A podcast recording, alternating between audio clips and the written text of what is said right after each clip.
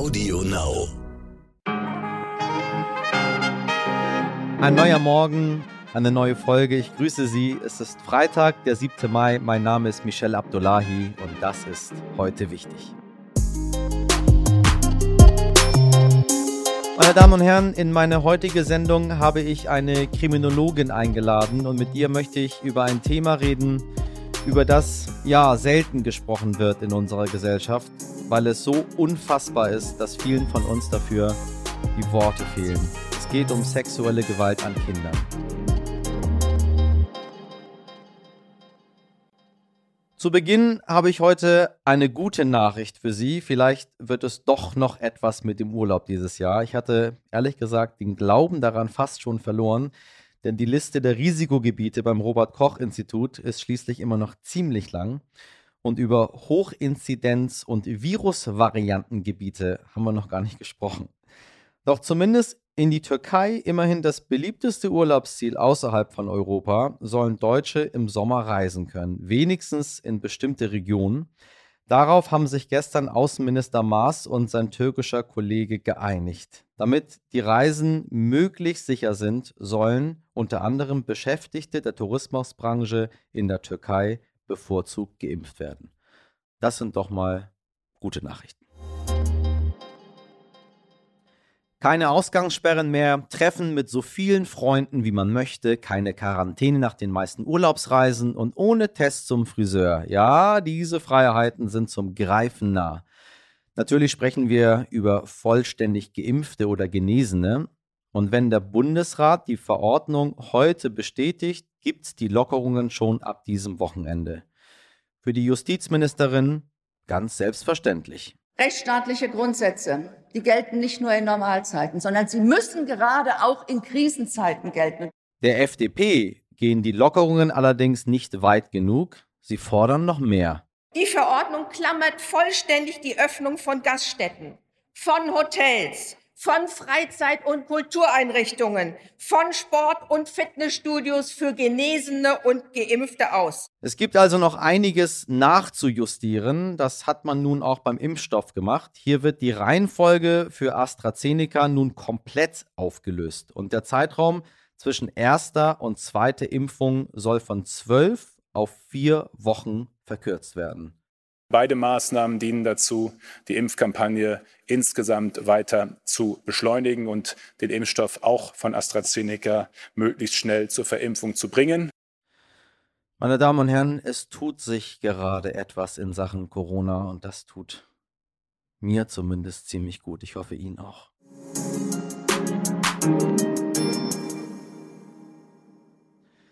Und jetzt geht es um eine krasse Meldung, die in dieser Woche schnell wieder von den Nachrichtenseiten verschwunden ist, zumindest schnell, wenn Sie mich fragen. Das Bundeskriminalamt hat ja in dieser Woche mit internationaler Hilfe eine der weltweit größten Plattformen im Darknet hochgenommen, die Plattform Boystown für Kinderpornos mit unglaublichen 400.000 Mitgliedern.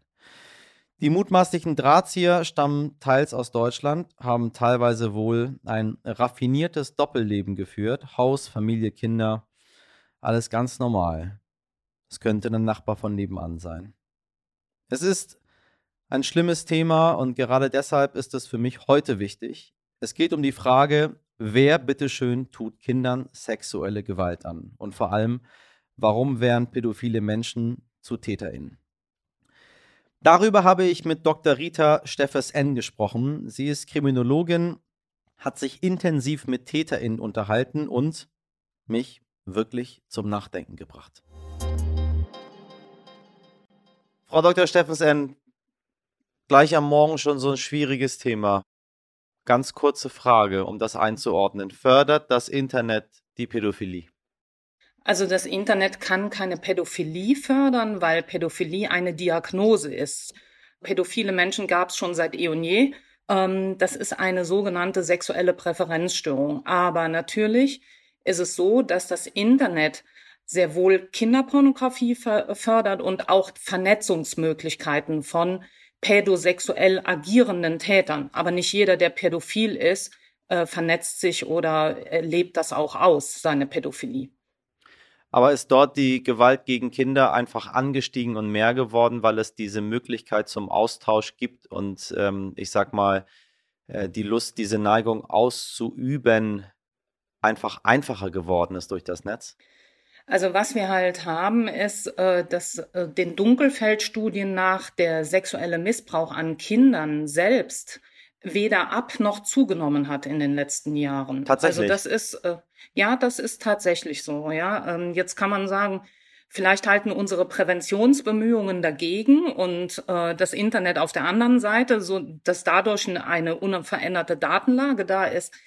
Äh, das wissen wir aber nicht genau, ja. Also wir können einfach nur festhalten, Dunkelfeldstudien ergeben, dass die Zahlen unverändert sind. Was anders ist, äh, das ist der dokumentierte sexuelle Missbrauch. Ja, also das eine ist der sexuelle Missbrauch selbst und das Ja. andere ist es zu dokumentieren und dann äh, sexuelle Missbrauchsabbildungen im Internet hochzuladen, verbreiten, zu beziehen. Diese Sachen, dokumentierte Taten, die haben zugenommen. Also die Dokumentation der Taten, nicht die Taten selbst. Und ähm, die Kinder, die missbraucht, also wo Missbrauchsabbildungen da sind, Kinderpornografie, steckt ja immer ein Missbrauch dahinter. Richtig, richtig. Ja? Und äh, das heißt, die sind also doppelt geschädigt, die Kinder. Das eine ist durch den Missbrauch selbst und das andere ist durch die Kinderpornografie und die Verbreitung ähm, und werden letztendlich in doppelter Hinsicht traumatisiert und in doppelter Hinsicht missbraucht. Nun stellt sich immer die Frage bei vielen Leuten, die sich mir ehrlich gesagt nicht stellt, wie können diese Täter so ein Doppelleben führen? Häufig haben sie ganz normal Familie und Kinder, sind sozialisiert, geben einem geregelten Job nach und dann gibt es noch diese pädophilen Neigungen, die sie ausleben. Was denken Sie, warum Menschen immer so häufig davon überrascht sind, dass die Täter nicht aussehen wie das große Monster von nebenan? Ja, also wie gesagt, man muss wirklich unterscheiden zwischen Pädophilie und Menschen, die Kinder sexuell missbrauchen und oder Kinderpornografie konsumieren. Ähm, wir haben natürlich Menschen, die eine Pädophilie haben und die solche Taten begehen. Aber solche Taten werden auch von Menschen begangen, die keine Pädophilie haben, äh, die Kinder also aus anderen Gründen missbrauchen oder aus anderen Gründen solche Sachen konsumieren, ja, also Kinderpornografie konsumieren. Das sind wirklich noch mal zwei Paar Schuhe, ja. Für das Opfer macht das keinen Unterschied und auch nicht für die Traumatisierung, ob der Mensch pädophil ist oder nicht. Aber für die Rückfallprävention und für das, wie wir mit den Leuten arbeiten müssen, damit sie solche Taten nicht wiederholen, macht das einen großen Unterschied, ob ich einen pädophilen Täter habe oder einen nicht pädophilen Täter. Beide können aber Kinderpornografie konsumieren und beide können Kinder missbrauchen. Das ist also mal ein wichtiger Punkt. Was zu dem Doppelleben angeht, äh, da ist es so, jeder von uns weiß, wie diese Taten in der Öffentlichkeit gesehen werden. Und jetzt, wenn Sie nur mal versuchen, sich vorzustellen, Sie wären jemand, der jetzt angenommen eine Pädophilie hätte. Und irgendwann würden Sie spüren, Kinder interessieren Sie mehr als einfach nur, dass es äh, nette Wesen sind, die schutzbedürftig sind, mit denen man fürsorglich umgeht, sondern sie würden ein sexuelles Interesse ja. verspüren. Dann muss man das ja erstmal als allererstes in die eigene Persönlichkeit integrieren. Oh Gott, ich bin so jemand.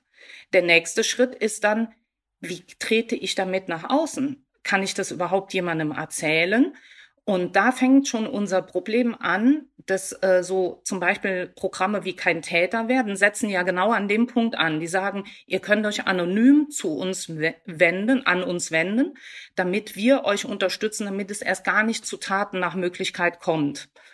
Optimal wäre es natürlich, die beste Sicherung wäre, wenn ich jetzt zum Beispiel eine pädophil veranlagte Frau wäre, dass ich sagen dürfte in meinem Umfeld, hört zu, ich habe eine Pädophilie und ich möchte keinem Kind einen Schaden antun. Deswegen äh, unterstützt mich bitte auch dabei, gebt mir auch mal eine Rückmeldung, wenn ihr findet, dass ich mich Kindern zu sehr nähere. Ja. Ähm, das wären die besten Schutzmechanismen, die wir haben. Aber keiner von uns will hören, dass er einen pädophil veranlagten Menschen in seinem Umfeld hat. Und das treibt diese Menschen, die eine solche Veranlagung haben, leider ähm, ein bisschen in die Schmuddelecken rein und damit dann auch in die ähm, in die in die Tiefen des Internets und des Darknets. Also wenn ich in einem solchen Chatroom, wie zum Beispiel bei Boys Town, was ja jetzt da hochgegangen ist übers BKA.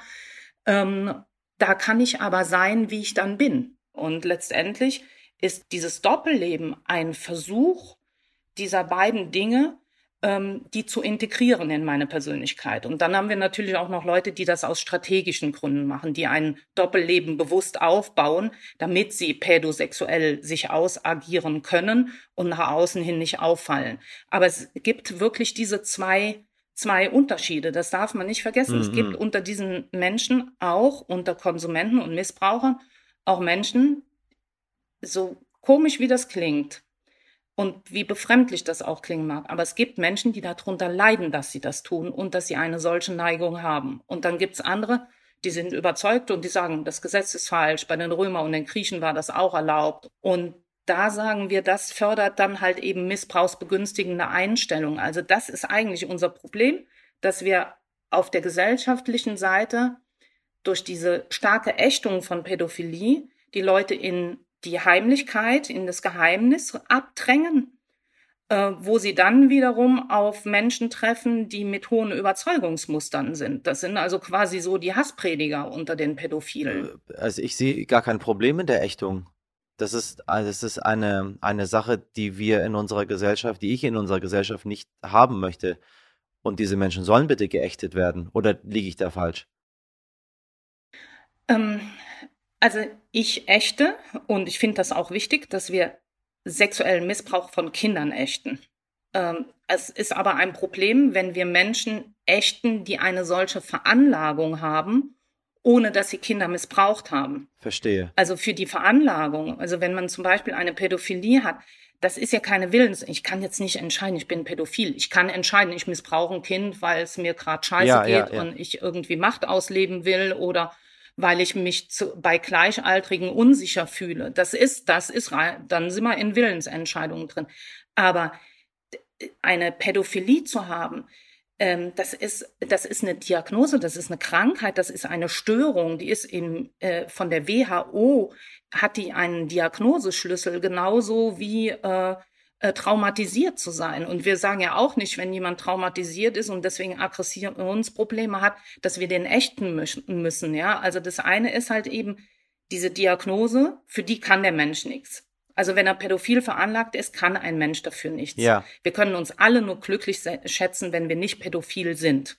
Das ist das eine. Also wie gesagt, den Menschen dafür, dass er eine Pädophilie hat, dafür sollten wir ihn auf gar keinen Fall ächten. Was wir aber weiterhin ächten sollen, müssen, und da bin ich absolut d'accord mit Ihnen, ähm, da rennen Sie bei mir offene Türen ein, das ist der sexuelle Missbrauch an Kindern und Kinderpornografie. Das ist für mich No-Go-Area. Aber ist das nicht so, dass jemand, wenn er die pädophilen oder sie die pädophilen Neigung in sich hat, dass der Mensch irgendwann zum Täter wird? Also das ist ja immer die Sorge. Da ist jemand, der hat eine Diagnose, der kann sich auch dann gerne outen und äh, dann wird er von der Gesellschaft nicht geächtet. So, dann wissen wir, okay, der Mensch da, der hat diese Neigung. Aber ich habe doch immer die Sorge, dass dann da was passiert, dass dieser Mensch seine Neigung ausleben will irgendwann. Wie gehen wir damit um? Weil, wenn Sie jetzt mich fragen, würde ich sagen, den Menschen können wir eigentlich nicht rauslassen. Den müssen wir einsperren und sagen, du, du hast eine, hast eine Krankheit, wie bei vielen anderen äh, psychischen Krankheiten auch wo man sagt, du, leider, das vereinbart sich mit der Gesellschaft nicht, weil der Schutz des Kindes ist so hoch und die Gefahr, dass das passiert, ist da. Deswegen tut mir leid, aber du kannst an der Gesellschaft leider nicht teilnehmen. Ja. Also wir dürfen ja auch psychisch kranke Menschen zum Beispiel nicht einfach per se wegsperren. Ja, dafür brauchen sie eine akute Fremd- und Selbstgefährdung. Wenn der Mensch nicht freiwillig in eine Behandlung geht, in eine stationäre, damit sie den quasi ja. zwangs äh, äh, einweisen können in die Psychiatrie, muss eine akute Fremd- und Selbstgefährdung äh, vorliegen. Wir wissen auch, dass Menschen mit bestimmten psychischen Erkrankungen zum Beispiel häufiger zu Gewalttaten, insbesondere zu Tötungsdelikten neigen. Deswegen schließen wir trotzdem nicht alle Menschen, die eine Schizophrenie haben, einfach mal per se weg. Ja. Ja. Und ja. Äh, wir müssen aber dadurch, dass wir aber sagen, okay, da machen wir Ankerpunkte, da setzen wir sozialpsychiatrischen Dienst, das Umfeld, die Angehörigen werden mit involviert, die werden sensibilisiert für Risikofaktoren, wann merken die eine Zuspitzung Und wann kommen die Punkte, weil man dann auch mal sagen muss, okay, jetzt muss zur Entschärfung zum Beispiel eine Unterbringung gemacht werden. Wenn ich aber zum Beispiel, gehen wir nochmal noch in, in das Beispiel zurück, ich wäre eine pädophile Frau und ich dürfte das jetzt nicht sagen, dass ich pädophil veranlagt bin, heißt das auch, ich kann in meinem Umfeld keine Ankerpunkte finden, die sagen, hör mal zu, Rita, da wird's jetzt schräg mit dir, da musst du jetzt aufpassen, mhm. da brauchst du jetzt eine Hilfe und das geht jetzt, das verstehe, kannst du nicht mehr verstehe. alleine wuppen, da musst du jetzt mal irgendwie stationär gehen oder sowas. Und, ähm, und so müssten wir das eigentlich letztendlich entscheiden, dass wir sagen, okay, es, ob wir das haben wollen oder nicht, es wird immer pädophile Menschen unter uns geben und wir wissen nicht, wer von uns pädophil ist. Und wenn wir Kinder bekommen, äh, das klingt jetzt vermutlich kriege ich einen Wahnsinns Shitstorm jetzt dafür, aber keiner von denen, wer ein Kind bekommt, weiß, ob dieses Kind nicht später eine pädophile Veranlagung hat. Jetzt überlegen Sie mal, Sie ziehen Ihr Kind groß mit ganz viel Liebe und das merkt jetzt auf einmal im Jugendalter, es steht auf Kinder und leidet darunter wahnsinnig und sie haben aber die Einstellung, das sind Leute, die gehören weggesperrt für immer, äh, die, die gehören kastriert und was nicht da alles für Fantasien dann halt eben an den Start gehen. Ja, ja, ähm, ja. Dann könnte doch mein Kind niemals zu mir kommen und sagen, hey Mama, Papa, ich habe hier ein Problem und ich brauche Hilfe. Und, und das ist ja das. Also wenn wir, nicht jeder, der eine Pädophilie hat, wird zu einem Täter. Äh, wir wissen, dass die die Unterstützung bekommen, dass wir dadurch reduzieren können, dass Menschen in eine Täterschaft rübergehen. Das wurde an der Charité und von den Kollegen äh, auch untersucht und alles. Und jetzt müssen wir aber gucken, eine Pädophilie alleine macht keinen Täter. Sie brauchen noch andere Probleme. Und ein Hauptrisikofaktor heißt leider soziale Einsamkeit. Ja, ja. Und ich kann unter tausenden Menschen sein und mich trotzdem einsam fühlen. Und ich fühle mich dann einsam, wenn ich das Gefühl habe, ich werde nicht akzeptiert, wie ich bin. Ja, ja. Und, und deswegen, äh, wenn wir als Gesellschaft an Prävention denken, dann müssen wir dieses Thema soziale Einsamkeit in den Blick nehmen. Das ist unsere Chance als Gesellschaft, Menschen, die eine Pädophilie haben, zu unterstützen, damit sie niemals Täter werden. Und ich finde, das müssen wir tun, weil das sind wir unseren Kindern in dieser Gesellschaft schuldig. Und uns allen. Boah, danke, Frau Dr. Steffes-N. Da muss ich jetzt sehr viel drüber nachdenken. Das war nicht einfach, was Sie da zusammengefasst haben. Hart, hart, hart und viel zum Nachdenken. Ich danke Ihnen für diese Impulse. Ganz herzlichen Dank auch für Ihr Interesse.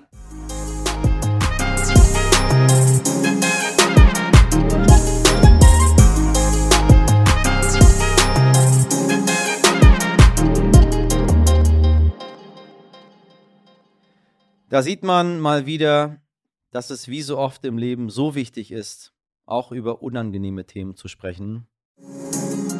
Was kommt denn noch? Nun, vielleicht kommt bald ein Opel Manta um die Ecke. Sie erinnern sich, das war dieses Auto aus den 70ern, das Prollos kultig fanden und über das der Rest der Menschheit schlechte Witze machte. Warum will man bald drei Meter hohe Mantas bauen? Gut. Ich bin sowieso ein ziemlich, ziemlich schlechter Witzeerzähler, wie Sie eben gehört haben. Ich kann nicht mal den ersten Satz gut aufsagen. Erfolgreich war der Manta übrigens trotz seiner Witze. Fast eine halbe Million Wagen wurden in Deutschland zugelassen. Nun überlegt Opel, das Modell tatsächlich wieder aufleben zu lassen. Der Opel-Chef hat in einem Interview mit Business Insider gesagt, man werde eine mögliche Serienversion durchspielen, aber natürlich, wie es sich für das 21. Jahrhundert gehört, als Elektroauto. Ein Opel Manta als Elektroauto, dass ich das noch erleben darf.